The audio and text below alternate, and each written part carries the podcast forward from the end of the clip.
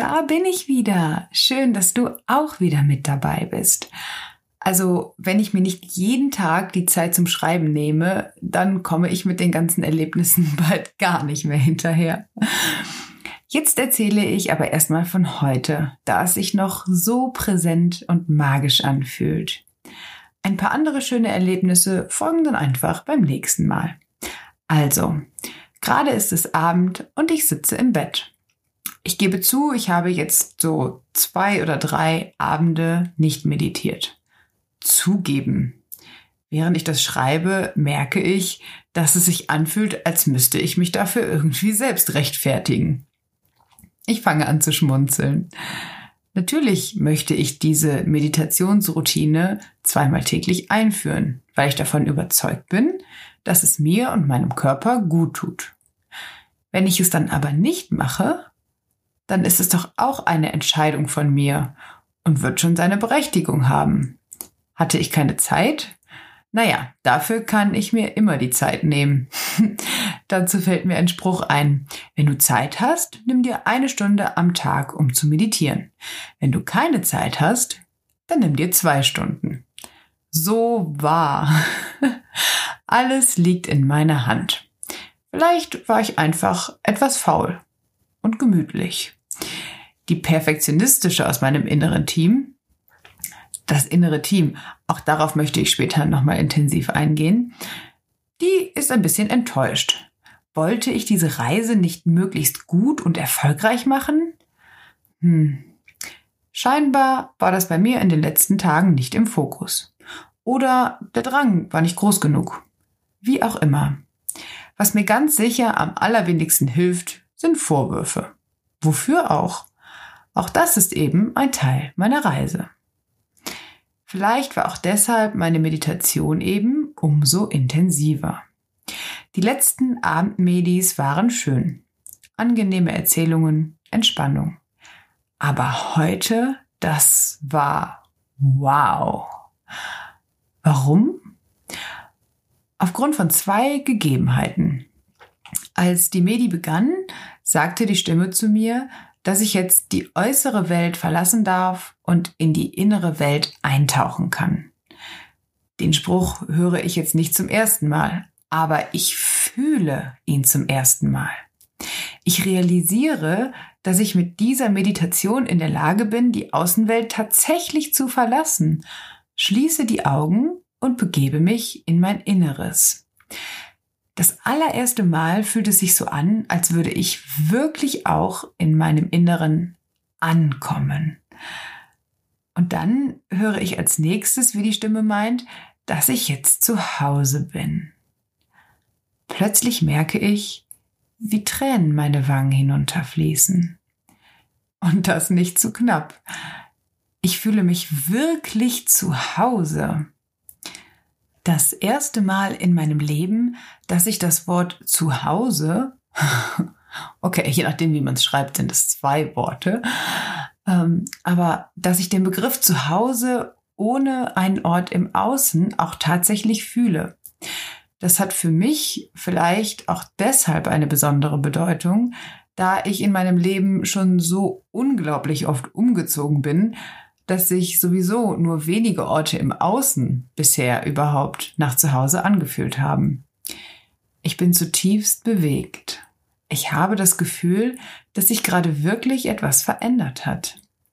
In mir, in meiner Art zu meditieren. Es heißt ja immer, du brauchst dir nichts hinzuzufügen, um vollständig zu sein. Und du brauchst auch nirgendwo hinzureisen, um anzukommen. Jetzt habe ich vielleicht eine kleine Vorahnung, was das wirklich bedeutet. In mir ist es ja echt wunderschön. Ich lächle, naja, eigentlich grinse ich breit.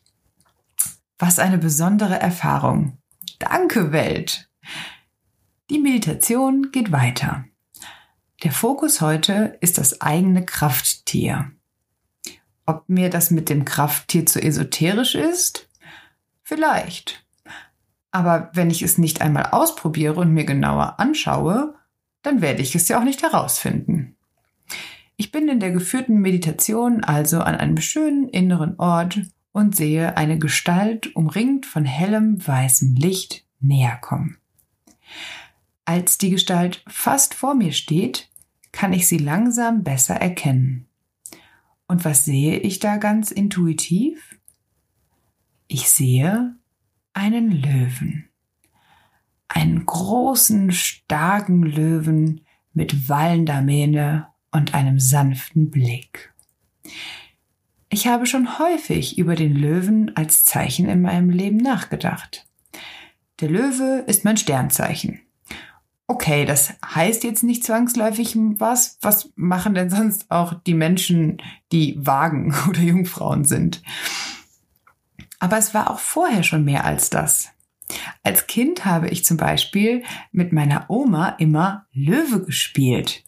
Ich war der Löwe und sie war mein Mensch. Das ist mir sehr intensiv in Erinnerung geblieben.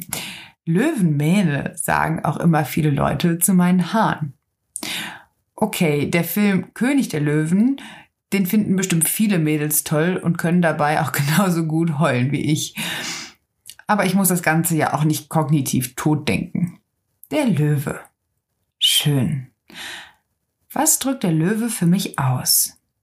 Stärke, Kraft, und flauschig ist er auch. Sind das jetzt Eigenschaften, bis auf das flauschig natürlich, die in mir besonders stark ausgeprägt sind oder genau die, die ich gerade etwas mehr gebrauchen könnte? Also schwach und kraftlos fühle ich mich zurzeit auf jeden Fall nicht. Dann ist der Löwe in mir scheinbar einfach schon sehr aktiv und präsent. Ich merke auf jeden Fall, dass ich in den vergangenen Jahren deutlich selbstbewusster geworden bin. Diese Eigenschaft verbinde ich ebenfalls mit diesem Krafttier. Aber nun durften wir uns endlich mal kennenlernen. Gestern habe ich sogar einen Test in einem Magazin gemacht. Einen psychologischen Test allerdings, nicht welches Küchengerät passt am besten zu mir aus der Brigitte. Bei dem Test ging es um das vordergründige Element eines Menschen. Bei mir war der eindeutige Sieger das Feuer. Feuer und Löwe passt ja nun mal auch gut zusammen. Ich beende also die Medi, in der es mir zudem auch das erste Mal gar nicht so schwer fiel, andere Gedanken loszulassen. Die waren nämlich von sich aus heute irgendwie gar nicht so präsent. Klasse. Also wirklich kein Rückschritt, meine Abendroutine mal nicht eingehalten zu haben, sondern eine wunderschöne, positive Verknüpfung, dass ich es heute gemacht habe.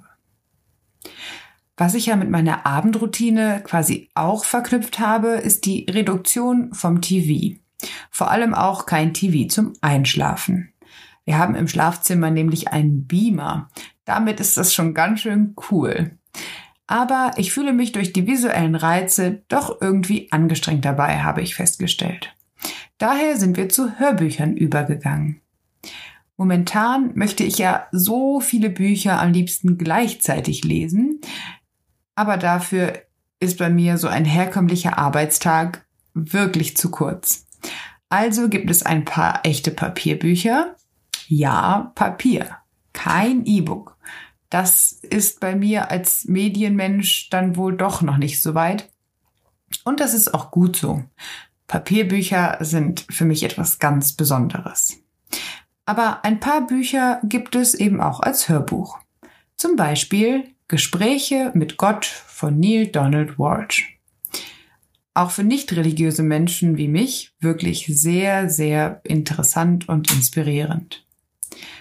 Manchmal sind mir aber selbst solche Hörbücher ein bisschen zu anstrengend, wenn ich richtig müde und kaputt bin. Für solche Abende gibt es dann eher fiktive Geschichten, wie die Prophezeiungen von Celestine. Der ein oder andere kennt es vielleicht, aber ist es wirklich fiktiv? Die Geschichte ist relativ lang und ausführlich beschrieben, aber in Kurzform geht es darum, dass ein Mann nach Peru reist, weil es dort verschiedene Erkenntnisse in Form eines Manuskripts geben soll, die die Welt bzw. Weltanschauung verändern werden, wenn sie erst einmal publik gemacht sind. Diese Erkenntnisse sollen hunderte von Jahren alt sein, zurzeit aufgeschrieben, als die Bauten von Machu Picchu erschaffen wurden. Die Personen sind also sicher eher fiktiv und vermutlich auch die Existenz dieser Schriften. Die Erläuterung der Inhalte sind für mich aber wirklich spannend und ich denke, dass da auch ganz viel Wahrheit mitschwingt. Die Geschichte fesselt mich sogar so sehr, dass ich heute beim Joggen unbedingt weiterhören musste.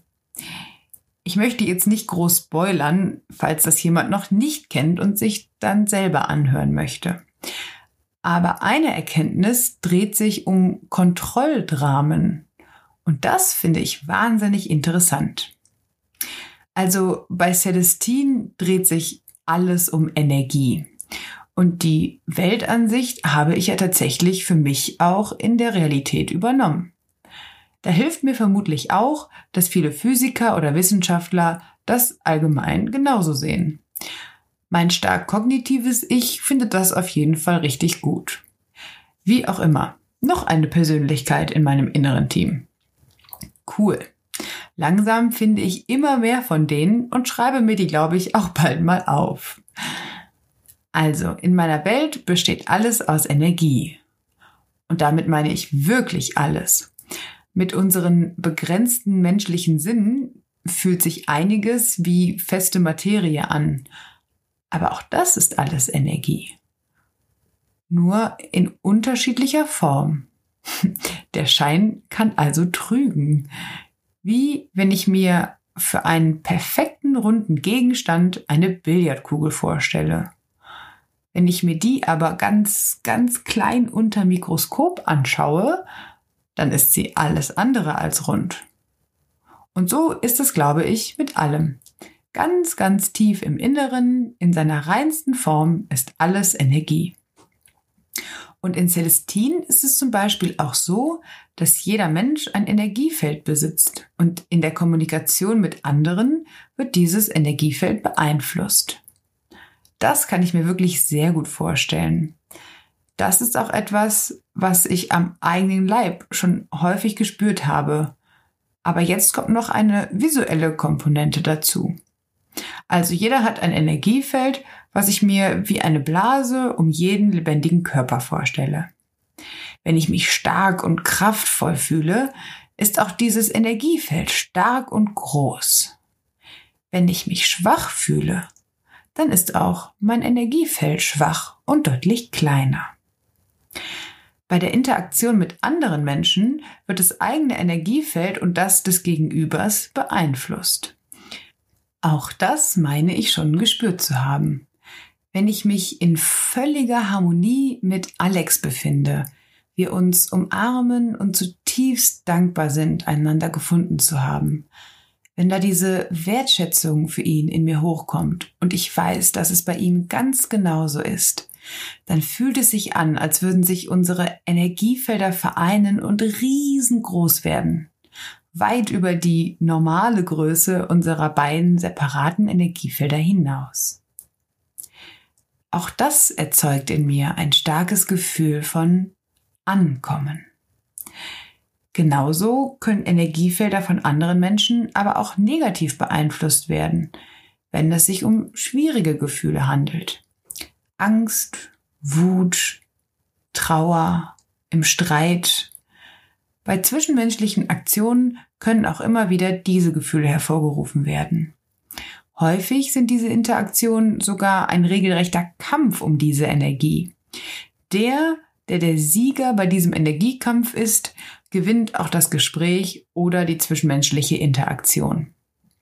Und die oben genannten Kontrolldramen sind die Konflikte zwischen unbewussten Menschen, die versuchen, diesen Energiekampf zu gewinnen. Dabei gibt es vier Stufen von der stark einschüchternden Persönlichkeit hin zu einem Menschen, der sehr schnell in ein Verhaltensmuster verfällt, in der ihm seine Energie genommen wird, der sich einschüchtern lässt. Dabei stelle ich mir zum Beispiel einen dominanten Chef und einen ängstlichen Mitarbeiter vor. Dazwischen gibt es dann noch die Menschen, die sich aus Selbstschutz eher unnahbar machen. Und auch hier entwickeln sich diese Kontrolldramen-Verhaltensmuster in der Kindheit. Einschüchternde Eltern erzeugen Kinder, die entweder schnell in die Opferrolle verfallen oder sich dann zu einem bestimmten Zeitpunkt wehren und selbst zu diesen Einschüchterern werden. Nur wer es schafft, sich von diesem Drama zu befreien, einen Schritt zur Seite zu gehen und diese Verhaltensweisen zu erkennen, wer also bewusst wird, ist laut Celestine in der Lage, diese Kontrolldramen zu durchbrechen. Und durch das Durchbrechen dieser Dramen sind wir in der Lage, unseren eigenen Weg, unsere Bestimmung zu finden. Diesen gedanklichen Ansatz finde ich gut. Schließlich fühle ich mich ja auch genau auf der Suche nach dieser Bestimmung. Welcher Typ von Kontrolldrama sich in mir in solchen Situationen entwickelt, weiß ich noch nicht ganz genau. Ich entdecke immer mal eine eher dominante Verhaltensweise in mir. In anderen Situationen versuche ich mich aber auch schon mal unnahbar zu machen. Vielleicht aus Unsicherheit, eben aus diesem Selbstschutz. Ich werde das einfach mal beobachten. Schaden kann es ja bestimmt nicht. Und ein achtsames Verhalten hilft ja auch dann nicht nur mir, sondern auch meinem Gegenüber. Diese Energiedifferenzen gibt es ja nicht nur bei Eltern und Kindern, sondern auch bei Partnern oder Freunden. Vielleicht hilft diese Betrachtungsweise ja wirklich bei meiner Kommunikation. Dann könnte ich die Welt um mich herum wieder ein kleines bisschen besser machen in meiner Kommunikation mit meinen Mitmenschen positive Energie zu verbreiten oder keinem seine eigene Energie zu entziehen, klingt auf jeden Fall sehr bereichernd für alle.